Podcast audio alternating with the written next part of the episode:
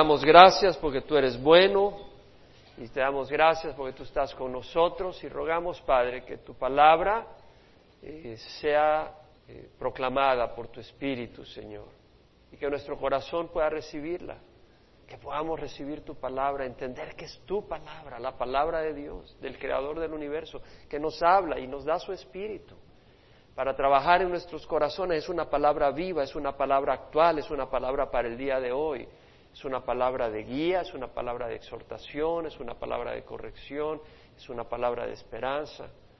Y un día será una palabra de juicio, Señor.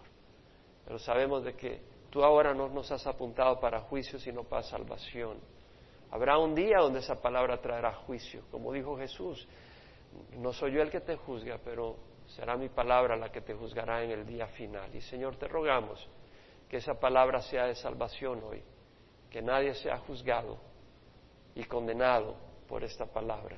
Pero si alguien está caminando mal, esta palabra lo traiga al arrepentimiento, porque es lanzada y es, emitida para traer sanidad y salvación, Padre. te rogamos que te manifiestes de una manera especial. Habla, Señor, a los corazones, despierta a los muertos, Padre. En nombre de Cristo Jesús. Amén. Se pueden sentar. Bueno, Hoy empezamos otro de los profetas menores, a Sofonías. Gloria al Señor. En inglés es Stefanaya. Sofonías. Este hombre profetizó durante el reinado de Josías, que fue un excelente rey. Josías reinó del año 940, perdón, 640 al año 609 antes de Jesucristo. Sofonías fue contemporáneo de eh, Jeremías. El profeta Jeremías empezó a profetizar en el año 626 antes de Cristo. Siendo que Sofonías profetizó durante el tiempo de Josías, el rey Josías profetizó entre el año 640 y el año 609. No sabemos exactamente en qué rango de esos años estuvo profetizando. Hay distintas opiniones y realmente eh, no voy a perder el tiempo tratando de especular profetizó durante esos días, es lo que sabemos. Fue contemporáneo de Habacuc y también de Nahum. Sofonías, su nombre en el hebreo es Sefania, Y quiere decir, eh, viene de Safán, que quiere decir esconder, atesorar o guardar como un tesoro. Y Ya, que quiere decir Yahweh, la contracción de Jehová, Yahweh quiere decir el que, the becoming one en inglés, aquel que se convierte, el que es, el que siempre es, no el que fue, no el que será, el que siempre es, nunca pasa de moda, el que es nuestra paz, Jehová Shalom, Jehová nuestra paz, aquel que es nuestro proveedor, Jehová Yire, Jehová proveerá aquel que es nuestro sanador, Jehová Rafa, tal vez tiene necesidad emocional. ¿Quién de nosotros a veces no decimos necesitamos que toques mi mente? Estoy angustiado, estoy atribulado. O Jehová Nisi, estamos en una batalla espiritual y Jehová es mi estandarte. O sea que tú estás en la lucha, pero tu bandera es Jehová. Y si tu bandera es Jehová, mi amigo, todo el que nació de Dios vence al mundo, todo no hay excepción. ¿Y qué es lo que ha vencido al mundo? Nuestra fe. Tenemos que guardar el escudo de la fe. Jehová Sirkeni, Jehová es mi justicia, Él es nuestra justicia. Como dice la palabra, ¿quién acusará a los escogidos de Dios? Dios es el que justifica. ¿Quién es el que condena a Cristo Jesús? Es el que murió, más aún el que resucitó, el que está a la diestra de Dios Padre y que intercede por nosotros. Sofonías ministró en un tiempo bastante interesante. Josías, cuando estuvo reinando, sobre todo al principio del reino de Josías en el año 640, Asiria estaba decayendo y Babilonia estaba creciendo poco a poco, pero había un vacío internacional en el, en el panorama internacional político porque Asiria, que había sido un gran imperio que había destruido a Israel norte, se lo había llevado al exilio en el año 722, ahora estaba decayendo. Y Babilonia todavía no tenía el poder. Entonces, durante los días de Josías, Jerusalén se sentía bastante segura, se sentía un poco fuerte. Y Josías había sido hijo de Amón, que había sido hijo de Manasés, y Manasés había sido un terrible rey. Ese rey empezó a reinar a los 12 años, reinó por 55 años, hizo una gran cantidad de barbaridades. Hizo una cera, una imagen eh, de madera de idolatría y la puso en el templo del Señor. Estableció altares en los dos atrios del templo hacia las huestes celestiales, hacia el ejército de los cielos, al sol, la luna, las estrellas, las constelaciones.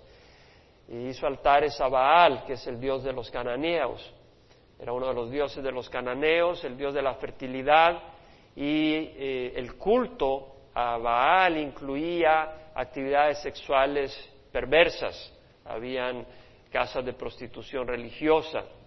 También él eh, ofreció su hijo a Molec, el dios de los amonitas, lo hizo pasar por el fuego, lo, quemó en el valle de Ben eh, entonces era un rey muy malvado, derramó mucha sangre inocente. Entonces, eh, Manasé había contaminado con idolatría y con violencia y con injusticia todo lo que es Judá, el imperio de Judá, y Amón había seguido sus pasos. Amón reinó solo dos años. Entonces, cuando Josías está ahí, él empieza a reinar a los ocho años.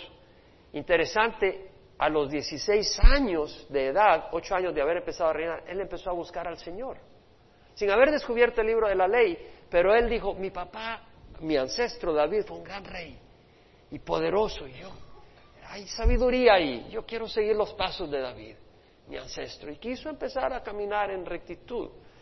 Pero fue en el año 18 de su reinado, en el año 622 antes de Cristo, cuando se descubrió el libro de la ley, eh, el sacerdote Hilcías se lo trae a David, a, perdón, a, Josías, que él rasga su vestido al darse cuenta de cómo habían fallado sus ancestros y se habían tirado a la idolatría. Y él se vuelve hacia Dios con un gran poder.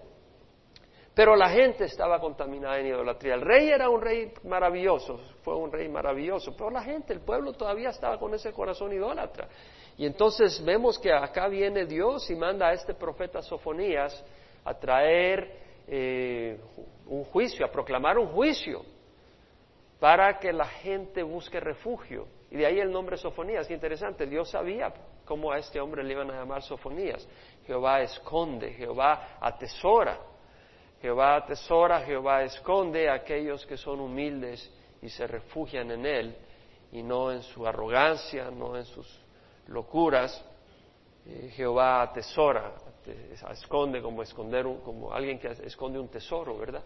Lo escondes para que nadie te lo robe y el Señor así nos atesora aquellos que venimos con un corazón humilde hacia él. Dios nos atesora como su tesoro. Y la palabra del Señor nos dice en Romanos, ¿verdad? Que Dios demuestra su amor para con nosotros en que siendo aún pecadores, Cristo murió por nosotros, siendo pecadores. Y eso lo vemos en Romanos rápidamente. Romanos 5, es algo para memorizar. Versículo 8, Dios demuestra su amor para con nosotros en que siendo aún pecadores Cristo murió por nosotros. Entonces mucho más, habiendo sido justificados, ahora por su sangre seremos salvos de la ira de Dios por medio de él, porque cuando éramos enemigos, mira la palabra que usa enemigos, cuando éramos enemigos fuimos reconciliados con Dios por la muerte de su Hijo, cuánto más habiendo sido reconciliados seremos salvos por su vida. Entonces vemos que Dios nos ha atesorado tanto como para derramar la sangre de su Hijo Jesucristo por nosotros. ¿Cuánto más podemos valer? Es, el valor de Jesús es infinito. Dios derramó la sangre de su Hijo Jesucristo en la cruz porque así nos valora. Ese es el amor con que Dios nos valora.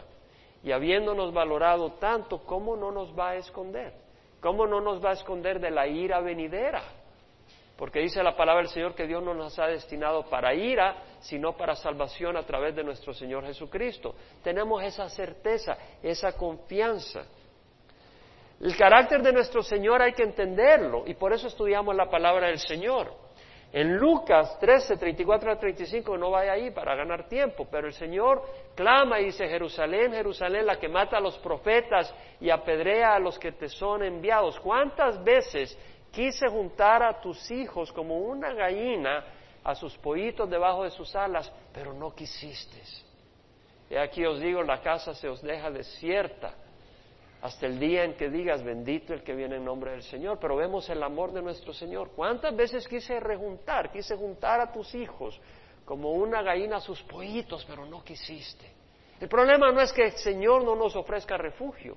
El problema es que el hombre en su arrogancia, en su ceguera, va en contra y vive su propia vida y su propio camino, pero el Señor no fue así, no fue el ejemplo de Jesucristo.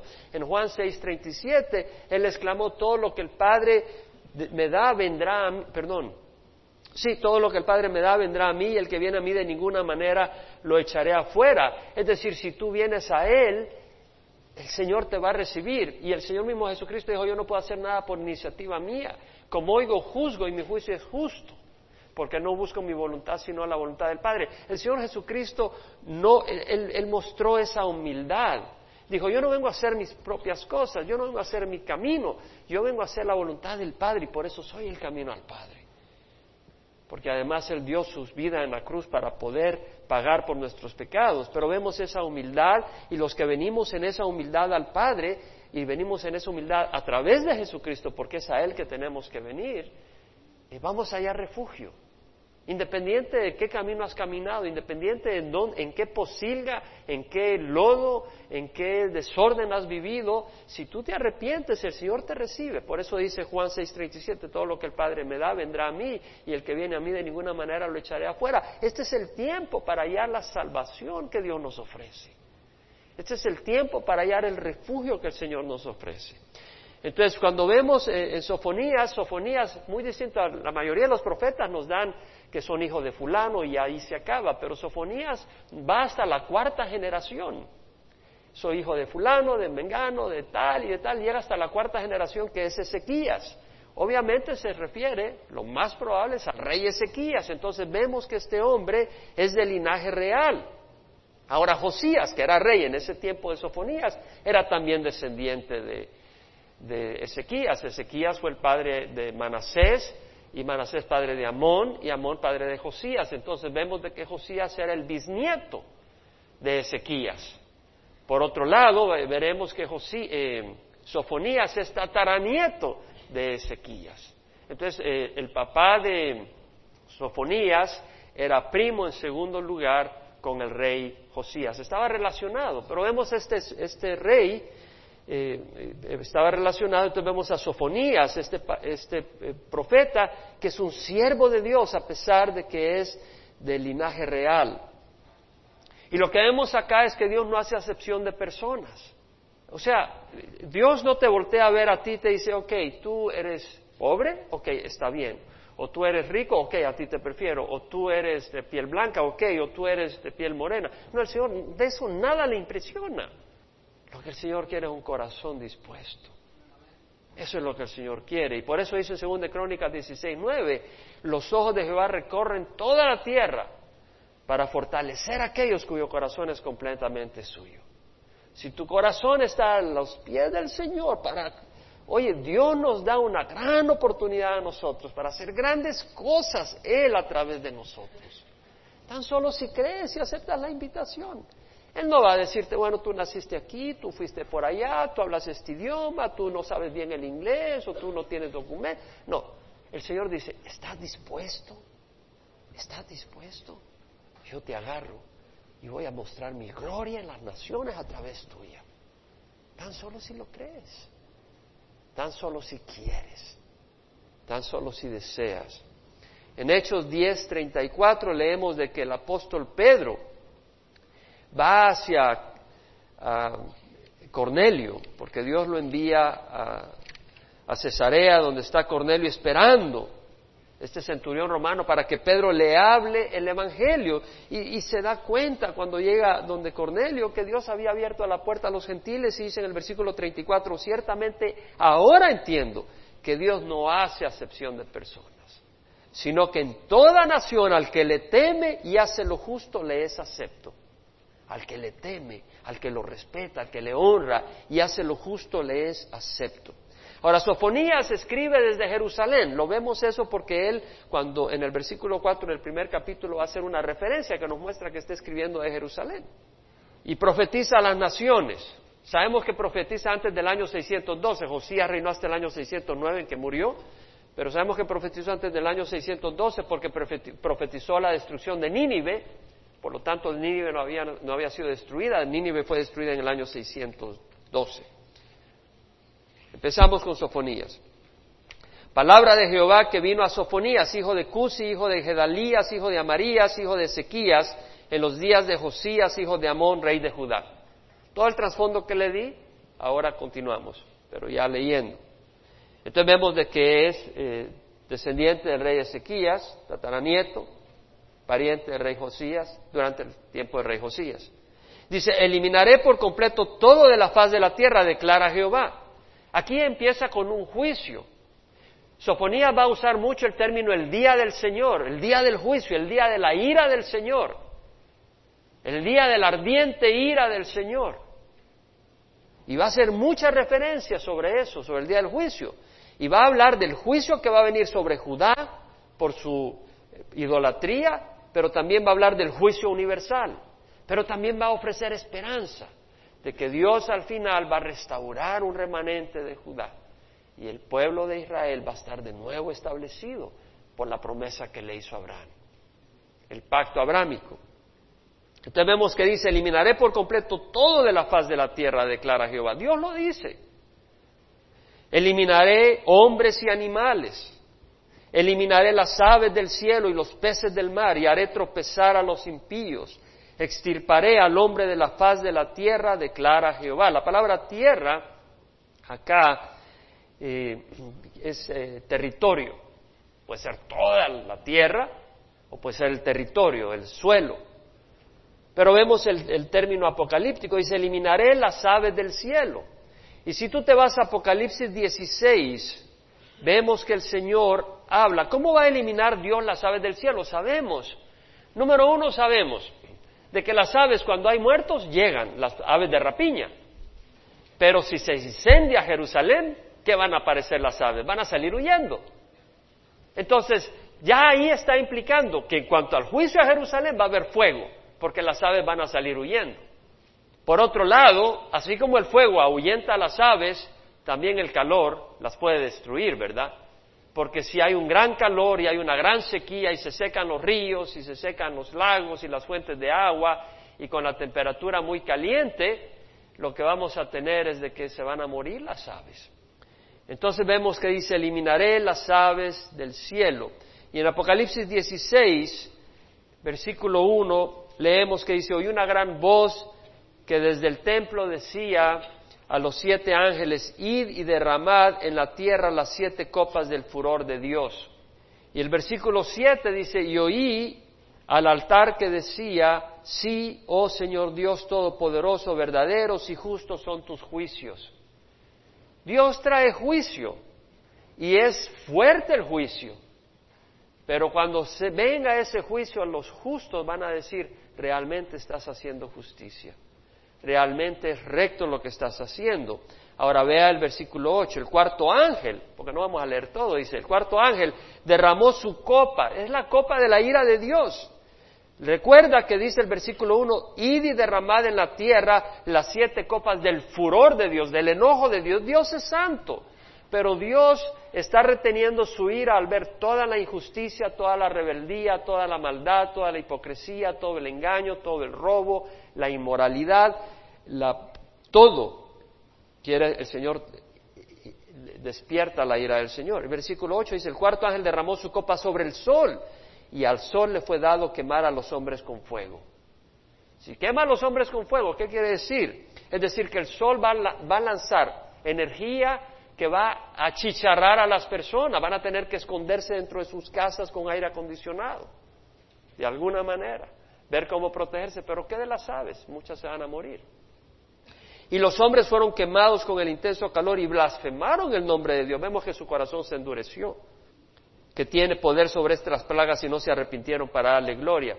Muy interesante, porque cuando estaba preparando este estudio me recordé de un artículo que leí hace tres días, el 7 de octubre, y me llamó mucho la atención y creo que es muy pertinente, porque se ha estado hablando del calentamiento global y han estado diciendo que la causa son los gases, eh, de combustible orgánico, de, de carbono, de este tipo, de fósiles, etcétera. Y que resultado de eso tenemos el calentamiento global.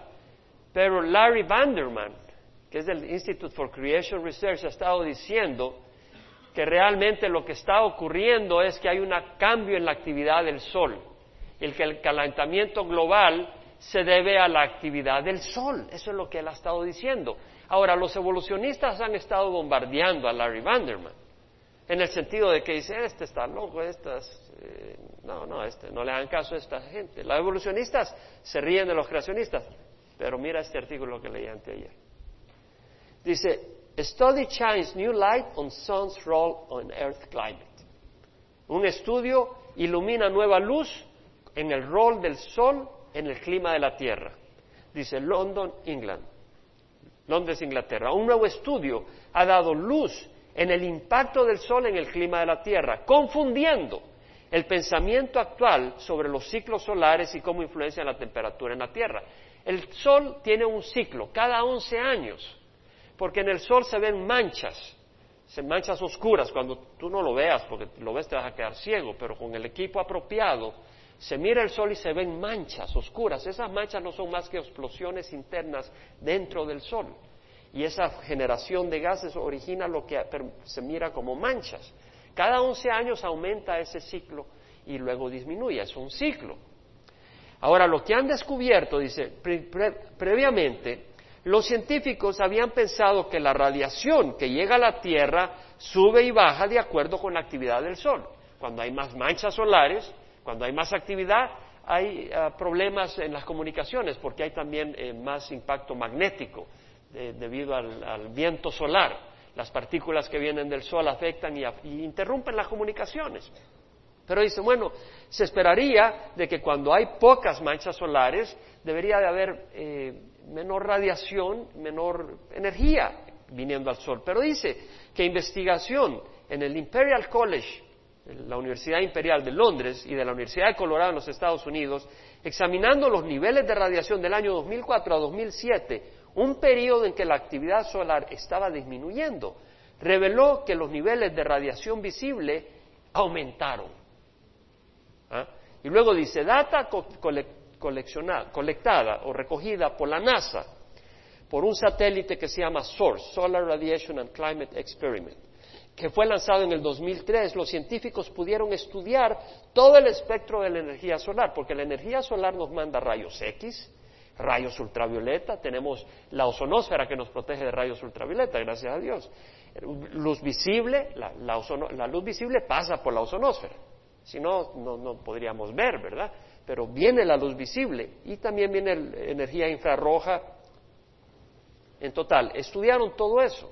Y Johanna Hay autor del estudio publicado en la revista Nature, dijo a CNN que el, estudio, los análisis muestran inesperadamente de que ha declinado la radiación ultravioleta, pero sorprendentemente la radiación visible ha incrementado, a pesar de que ha disminuido la actividad solar. Y dice, eh, Joan Hay es profesora de física atmosférica del Imperial College, dice, la, velocidad, eh, no entra en demasiado detalle, pero dice, eh, se ha observado un incremento de la, luz visible a pesar de que disminuye la, actividad solar y ha causado pequeños aumentos en la temperatura, pequeños aumentos, ¿ah?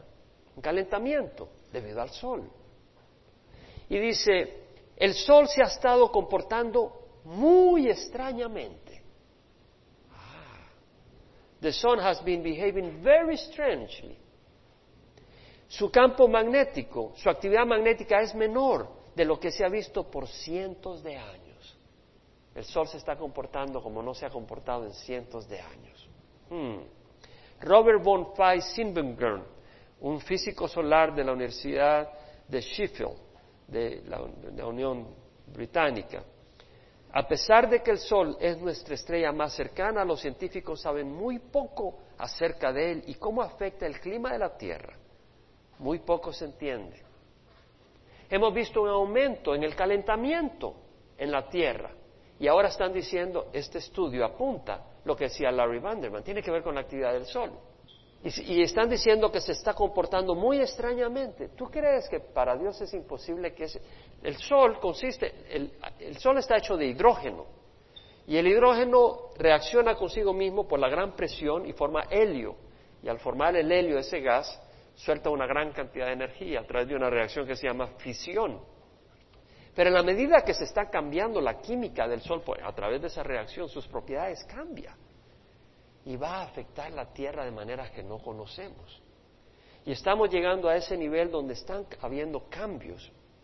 Y Sir Brian Hoskin, director del Graham Institute for Climate Change at Imperial College, director del Instituto Graham del Cambio de Clima del College Imperial de Londres, dijo, estudios como estos son vitales para poder tener un cuadro claro de cómo nuestro clima está cambiando a través de esto y ver cómo podemos proteger nuestro planeta.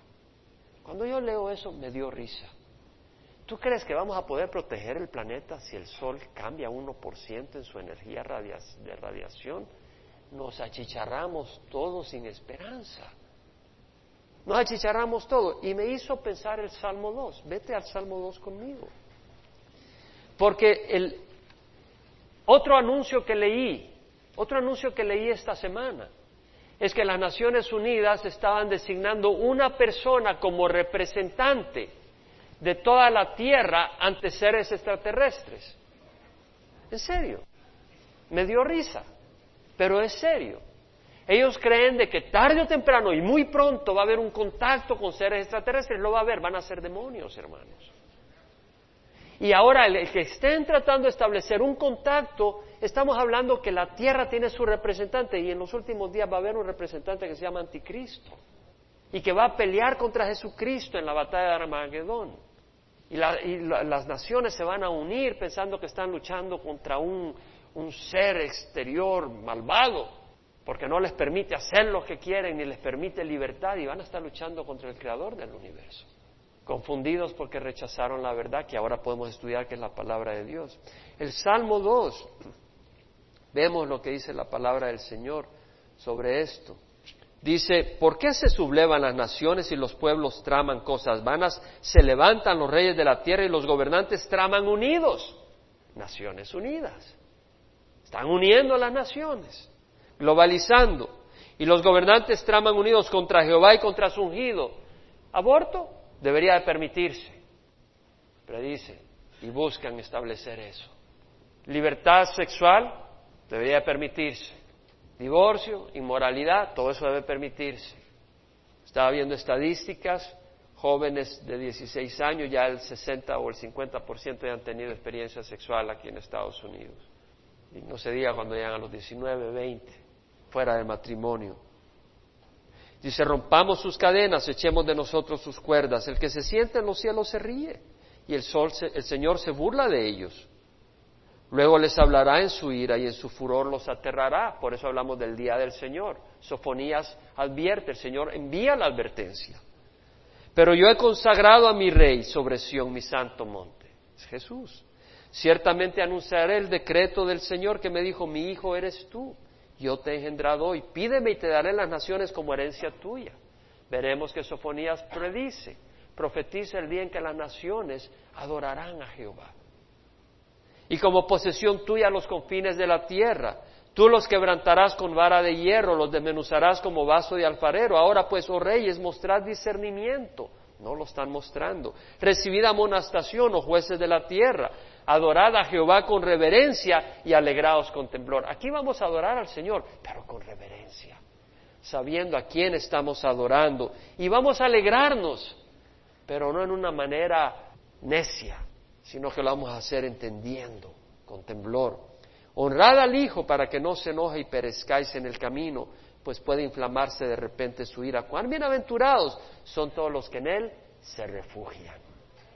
Porque el mismo título de Sofonías, Jehová ha escondido, Jehová ha protegido, Jehová ha cubierto. Viene la tormenta, el Señor cubre a los suyos.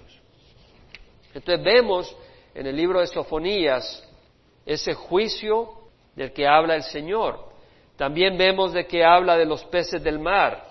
Y una vez más, Leemos en Apocalipsis 16.3, oí una gran voz que desde el templo decía a los siete ángeles, id y derramad en la tierra las siete copas del furor de Dios, en el versículo 1. Y en el versículo 3 dice, el segundo ángel derramó su copa en el mar y se convirtió en sangre como de muerto y murió todo ser viviente que había en el mar. El Señor lo ha dicho en varios lugares, el juicio que trae sobre las naciones. Tú dices, está muy lejano. Vamos a seguir leyendo. Espero que aguantes todo el tiempo que estudiemos sofonías lo que el Señor nos dice. Dice, haré tropezar a los impíos, extirparé al hombre de la faz de la tierra, declara Jehová. Es decir, haré tropezar a los impíos. Tropezar, tú vas caminando muy tranquilamente y prongón, te caíste. Y el impío va a tropezar, va a tropezar, él va caminando en su inmoralidad, él va caminando en sus astucias, en su robo, en su maldad, en la manera en que actúa, en la manera en que trata a su semejante. Él va caminando con sus propias maneras y cree de que puede seguir libremente sin ningún problema, pero va a venir un tropiezo y tropezarán. En Isaías 13, de 9 al 12, habla, habla el Señor del juicio apocalíptico sobre los malvados. Y dice, he aquí, el día de Jehová viene, el día del Señor viene. Isaías lo profetizó también.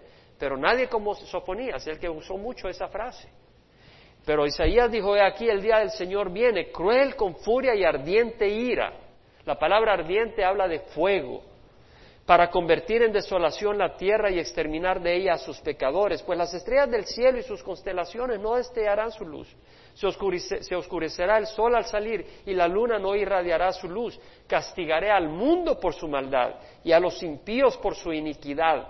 También pondré fin a la arrogancia de los soberbios y abatiré la altivez de los despiadados. Haré al mortal más escaso que al oro puro y a la humanidad más que el oro de Ofir. Haré al mortal más escaso que el oro puro y a la humanidad más que el oro de Ofir. Aquí lo dice, haré tropezar a los impíos, dice Sofonías, extirparé al hombre de la faz de la tierra. Hay un juicio universal que viene sobre la tierra. Pero también hablando del juicio, ahora el juicio empieza en la casa del Señor, dice Pedro. Dios empieza su juicio con los suyos, empieza a lavarlos, a limpiarlos, a, a trabajar en ellos. El Señor Jesucristo dijo que Él bautizaba con el Espíritu y con fuego.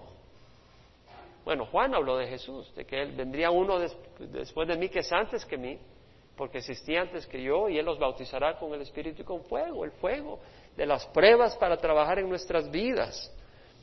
Y vemos que ahora empieza en el versículo 4 a hablar del juicio que traerá sobre Judá y dice, extenderé mi mano contra Judá y contra todos los habitantes de Jerusalén, cortaré de este lugar al remanente de Baal. Vemos que dice este lugar, entonces él está escribiendo de Jerusalén. Dice, cortaré de este lugar al remanente de Baal. Baal era el dios de los cananeos, era el dios de la fertilidad con todos los ritos inmorales. Y dice, y los nombres de los ministros idólatras juntos con sus sacerdotes. Los ministros idólatras eran sacerdotes que ellos habían puesto que no eran descendientes de la tribu de Leví, pero ellos ministraban a imágenes y ídolos. Por eso le llaman ministros idólatras y los sacerdotes eran los descendientes de la tribu de, Leví que también fueron idólatras, porque se dedicaron a hacer, eh, se desviaron de la ley del Señor. Y entonces ahora, después de hablar de los ministros idólatras, hace referencia en el versículo 5 a los que se postran en las terrazas ante el ejército del cielo. Dice, ¿por qué tiene de malo? Bueno, si yo quiero adorar el sol, ¿por qué no puedo hacerlo? Si yo quiero adorar las estrellas, ¿por qué no puedo hacerlo? No puedes hacerlo porque esa es una ofensa a Dios, porque esas estrellas Dios las hizo para bendecirte a ti. Son inferiores a ti. Dios te ha creado a ti y el que merece la gloria es el creador de esas estrellas, no las estrellas. Y cuando tú rehusas darle gloria a Dios, te has vuelto necio y te has vuelto rebelde. Y el juicio de Dios viene contra ti por ese corazón oscuro y negro y rebelde y resistente a la luz. Y Dios trae juicio. Por eso dice a los que se postran en las terrazas ante el ejército del cielo. El ejército está refiriendo las estrellas. A los que se postran y juran por Jehová y juran también por Milcom. Acá vemos aquellos que tienen un corazón dividido. Están jurando por Jehová, pero están jurando por Milcom. Pero dice, ¿pero qué tiene de malo? Yo, yo, yo adoro a Dios, pero también un poquito por acá para que me ayude esta situación. No, no, no, o es Dios o no es Dios, pero Dios no comparte su gloria con nadie. Entonces, si tú vas a adorar al Señor Jesucristo, no puedes adorar al Señor Jesucristo y a, a un puño de santos y de otras cosas. O es el Señor Jesús Señor o no lo es. No hay intermedio. Milcón era el dios de los amonitas y le daban sacrificios y vemos que no, no, no hay camino intermedio. O le dedicas al Señor de corazón no. O a los que han dejado de seguir a Jehová. A los que han dejado de seguir. Pero el Señor, yo seguí al Señor por 20 años, pero ahora me estoy echando mis canitas al aire.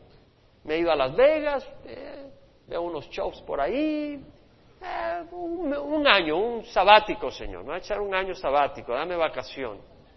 Te vas a morir y vas a saber dónde va a ser tu sabático. Sí, no puedes jugar con Dios, de Dios nadie se burla. De Dios nadie se burla. Y entonces vemos que no se trata solo de empezar, es importante empezar, pero hay que terminar. ¿No? Imagínate que llevas a alguien para que te haga una cirugía, ¿verdad? Y empieza y te empieza a hacer la cirugía. Y al final dice, ya ciérrenlo, ya terminemos acá, porque ya no la voy a terminar, porque ya empecé y estuve dos horas haciendo un buen trabajo. Y te dejan medio. Pues tú no quieres un médico así. Y yo creo que Dios no quiere hijos que vienen y le siguen por dos años y después dice, bueno, me voy a dar mi vacación. A los que han dejado de seguir al Señor, bienaventurado el hombre que persevera bajo la prueba, porque una vez ha sido aprobado, recibirá la corona de vida que Dios ha prometido a los que le aman. Y luego a los que no han buscado a Jehová ni le han consultado. Entonces dice, pero yo no le hago malo a nadie, yo no, no le robo a nadie, no cometo fornicación, no mato a nadie, no he cometido adulterio. Pero hay que buscar a Dios. Y si tú no buscas a Dios, la ira de Dios viene contra ti. Hay que buscar su palabra, su voluntad, hay que buscar su luz, hay que consultar con Él antes de que hagas las cosas. En Isaías 53, 6, el profeta dice, todos nosotros nos hemos descarriado como ovejas, nos apartamos cada cual por su camino. Ese es un problema, porque Dios tiene un camino y tú no sabes cuál es ese camino si no estudias la palabra de Dios constantemente. Y si tú vienes y estudias la palabra de Dios una hora a la semana y el resto de la semana ni abres la Biblia, ¿cómo vas a creer que vas a hacer? Si todos los días estás bombardeado con el camino del mundo que te habla otra manera y te muestra otra manera de ser, vas a seguir el camino del mundo y vienes al servicio el domingo y te sientes mal porque la palabra te hace ver algunas cosas, pero vuelves a estar totalmente aislado de Dios. Por eso algunas personas solo son bebés espirituales, no crecen. ¿Por qué no abren la palabra del Señor durante la semana? yo no te digo eso para hacerte sentir mal, sino para decirte, por eso no va a haber crecimiento en tu vida. Es bueno que vengas el domingo, no digas, entonces ya no voy ni el domingo. No, no se trata de eso. Lo que se trata es, si estás raquítico, no dejes de comer, come más. No estoy hablando de comida, no estoy hablando de taquitos, estoy hablando de la palabra de Dios. En Isaías 8, 19 al 20 dice el profeta, ¿no debe un pueblo consultar a su Dios? ¿Acaso consultará a los muertos por los vivos? Algunos dicen, no, no, yo consulto a Dios. No abres la Biblia, pero vas a, a que te lean las cartas, a que te lean el café. Qué interesante. En vez de consultar la palabra de Dios, buscas a consultar otras cosas. Sí, en algunos lugares leen el café. En otro lugar hasta los, el pozol, me imagino.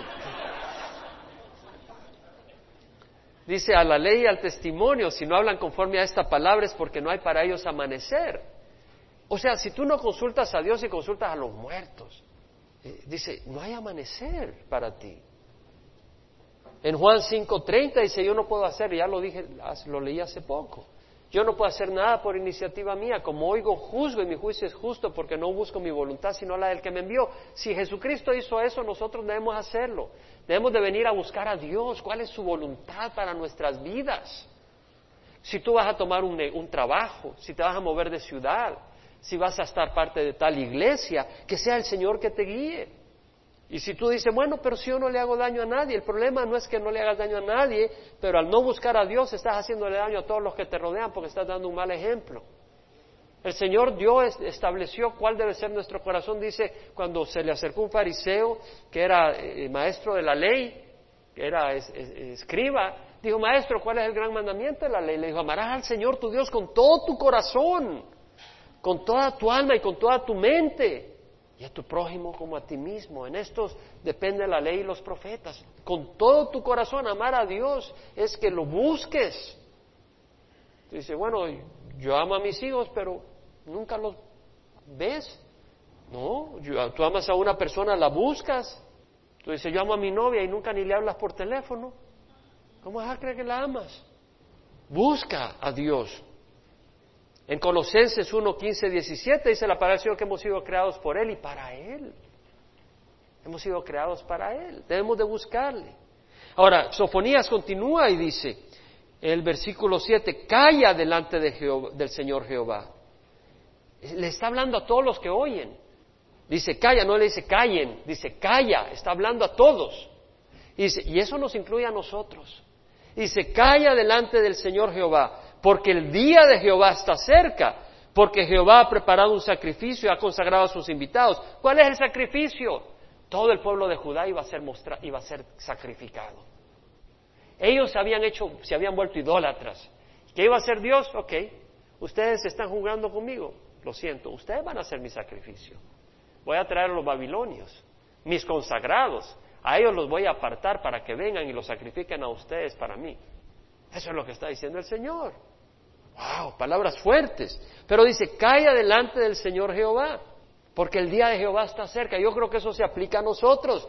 Muchas, hermanos, sabemos los días en que vivimos, Muchas veces tenemos tanto que pedirle a Dios por el perrito que está enfermo, por el carro que ya está viejito y hay que pintarlo, por las arrugas de la cara, las manchas cafés cuando ya tienes ciertos años, la vecina que te miró mal, el perfume que quieres que te compre tu esposo, un perfume de 50 dólares y solo te compra siete machos.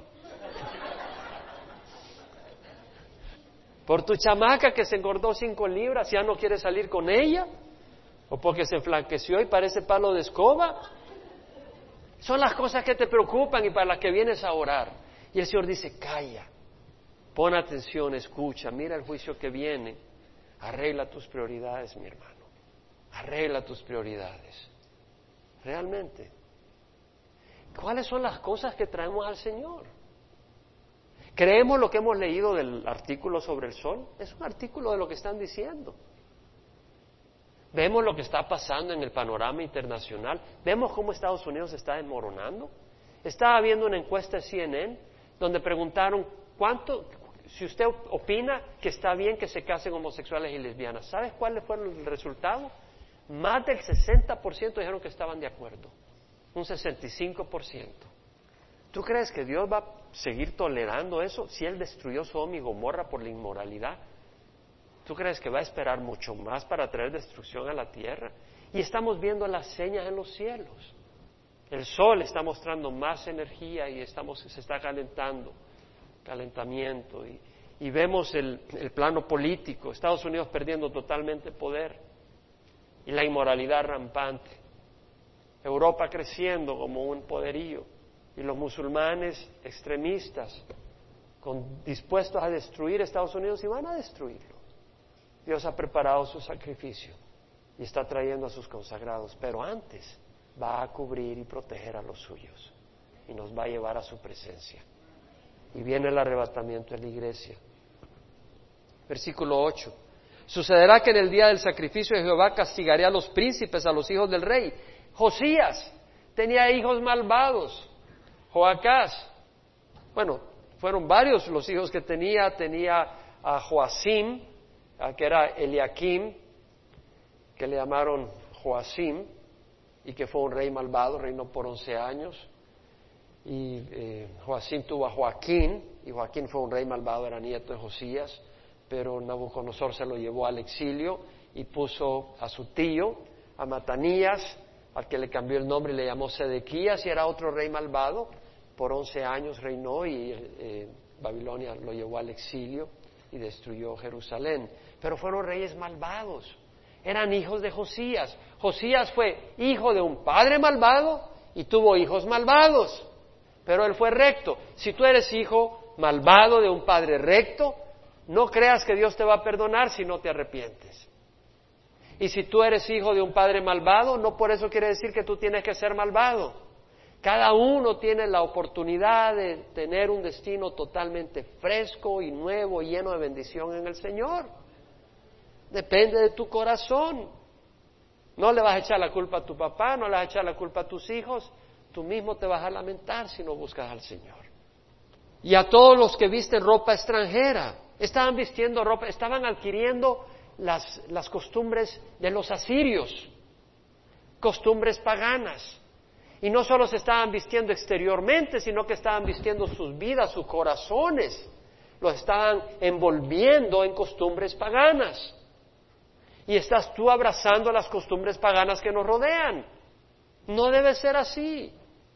O tal vez tú estás vestido, pero estás vestido con tu propia justicia. Esa es una costumbre pagana, la religión pagana. Estás vestido con tus obras, no con la sangre de Jesús. Ese es el único vestido que nos hace aceptable a Dios. La sangre de Jesús. Y si realmente estás cubierto con la sangre de Jesús y has recibido a Jesucristo, porque si tú dices que has recibido a Jesucristo pero caminas en oscuridad, tú no estás cubierto con la sangre de Jesús, tú estás pateando la sangre de Jesús. Pero si tú has recibido a Jesucristo y estás caminando en rectitud, tú estás cubierto con la sangre de Jesús y eso es lo único que te hace aceptable. Pero te hace aceptable y estás cubierto y estás protegido. Vamos a estar cubiertos con la sangre de Jesús. Ahora hay otro punto acá. ¿Cómo nos vestimos? Hablando en sentido literal. Debemos de vestirnos con pudor, hermanos. Hombres, mujeres. Hay que vestirse con pudor.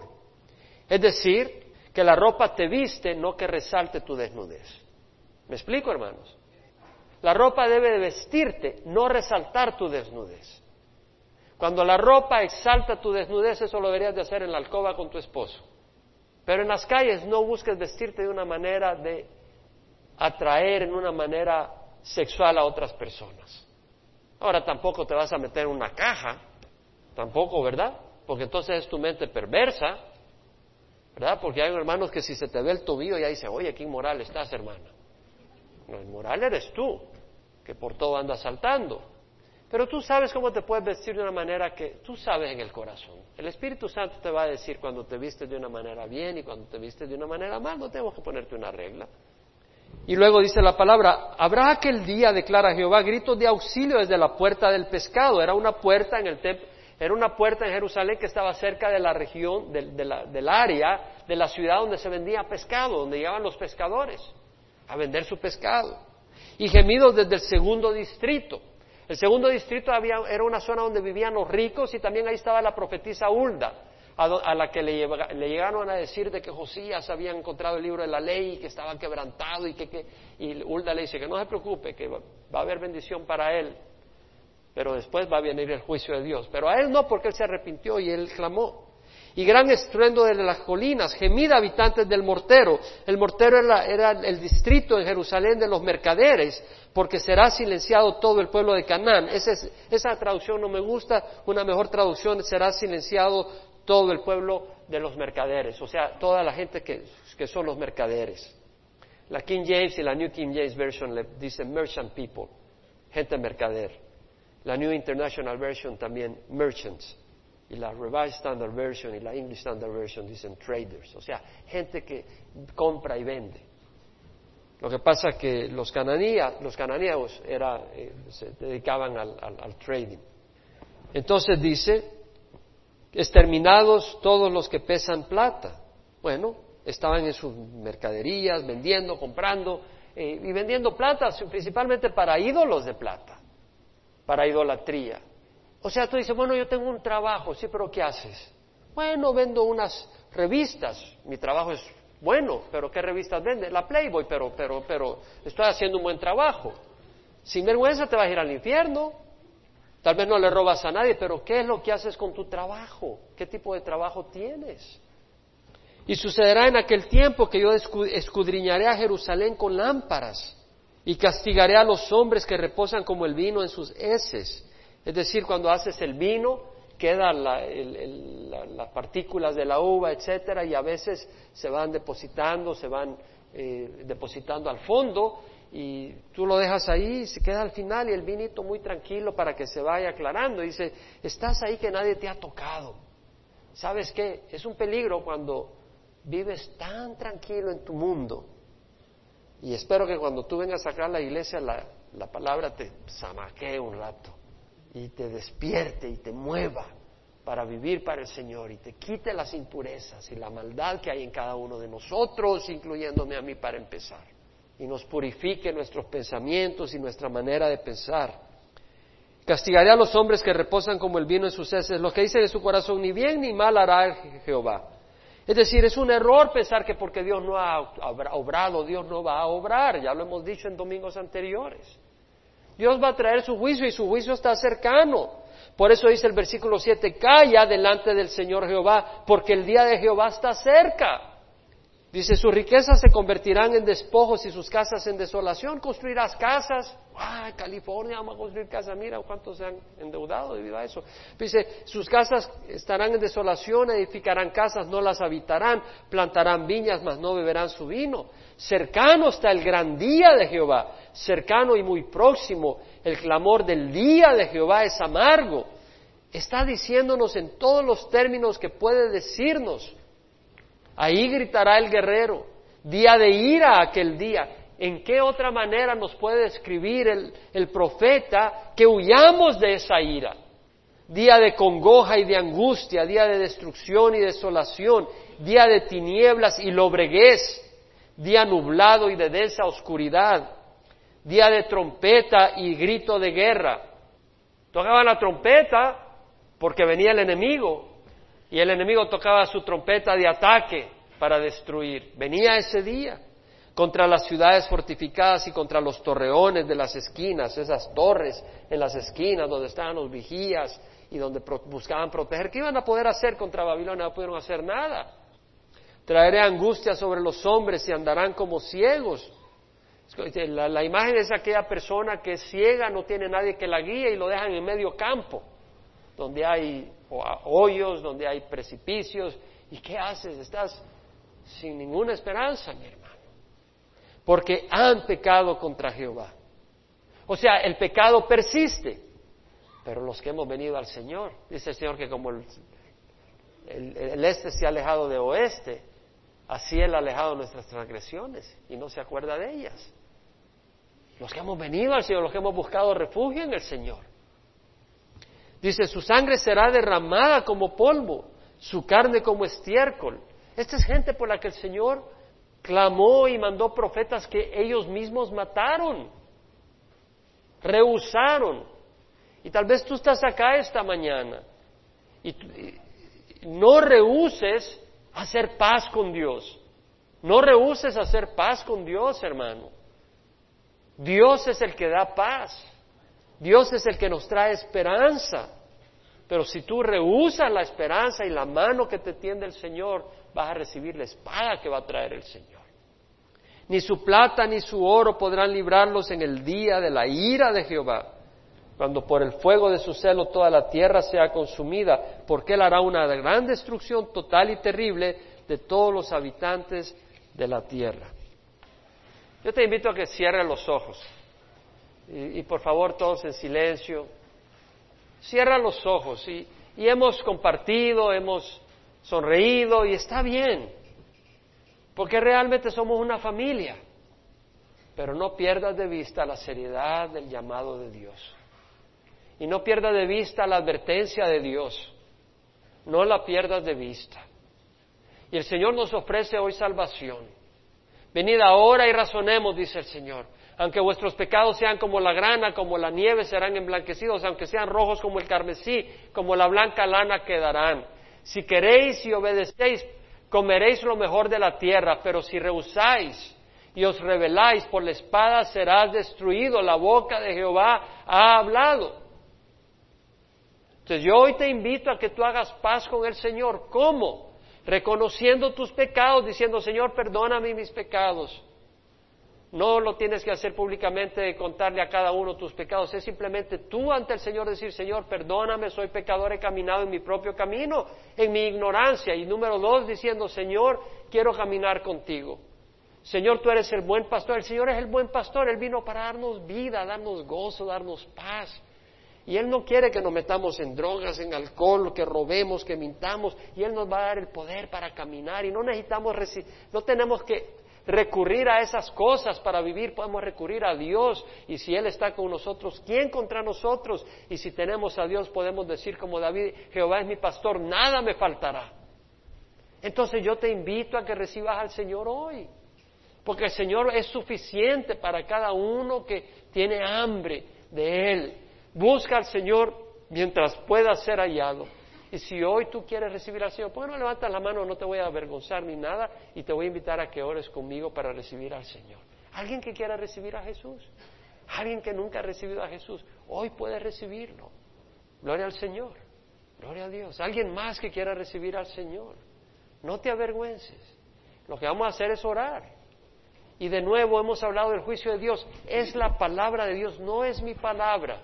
Hemos bromeado, hemos reído un poco, pero no pierdas de vista, no pierdas de vista que Dios, Dios va a traer su juicio. Y Dios tiene un tiempo.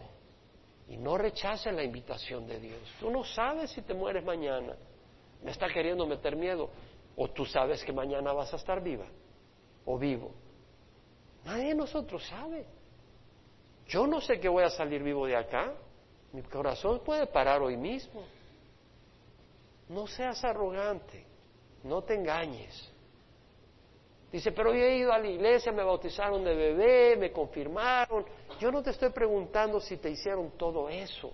Yo te estoy preguntando, ¿quieres que Jesús reine en tu corazón y dirija tu vida? ¿O quieres caminar en tu propio camino? Y si tú quieres que Jesús reine en tu corazón, recíbelo. La palabra del Señor dice que con la boca se confiesa y con el corazón se cree. Si crees en tu corazón que Dios resucitó a Jesús de los muertos y con tu boca confiesas a Jesús por Señor, serás salvo. Porque con el corazón se cree para ser declarado justo y con la boca se confiesa para salvación, porque todo el que invoque el nombre del Señor será salvo. Todo el que invoque el nombre del Señor. Alguien más quiere recibir a Jesús en su corazón. El Señor quiere entrar en tu vida. Jesús quiere tocarte, Jesús quiere bendecirte, quiere esconderte de la ira venidera. Ahí ora conmigo. Hayas o no hayas levantado la mano si ese es tu deseo. Ora conmigo, Padre Santo. Te ruego perdón por mis pecados. Te doy gracias que Jesús murió en la cruz por mí y con su sangre pagó por todos mis pecados. Creo, Señor, de que Él ahora vive, que resucitó de la muerte y Señor, yo te recibo como mi buen pastor, como mi Señor y mi Dios, para que dirijas mi vida, para que me guíes. Dame tu Espíritu Santo para hacer el bien, para rechazar el mal. Te lo ruego en nombre de Cristo Jesús. Amén. Y si tú has caminado por el camino equivocado, tal vez habías recibido al Señor, y empezaste caminando, pero te has quedado atrás. Pídele al Señor perdón, que el Señor te perdona si vienes de corazón y díselo al Señor. Padre, te damos gracias por este tiempo. Yo te ruego que bendigas a cada uno de los que estamos acá y que nuestras vidas te honren y te traigan gozo, Señor. Protégenos del mal, guárdanos en tus manos, protégenos del pecado, sé glorificado, provee para cada necesidad, Señor espiritual sobre todo, física y material. Mira los matrimonios, guárdalos, mira los hogares, cuídalos, Señor. Protégelos, Padre Santo. Y te damos gracias por este tiempo, en nombre de Jesús. Amén.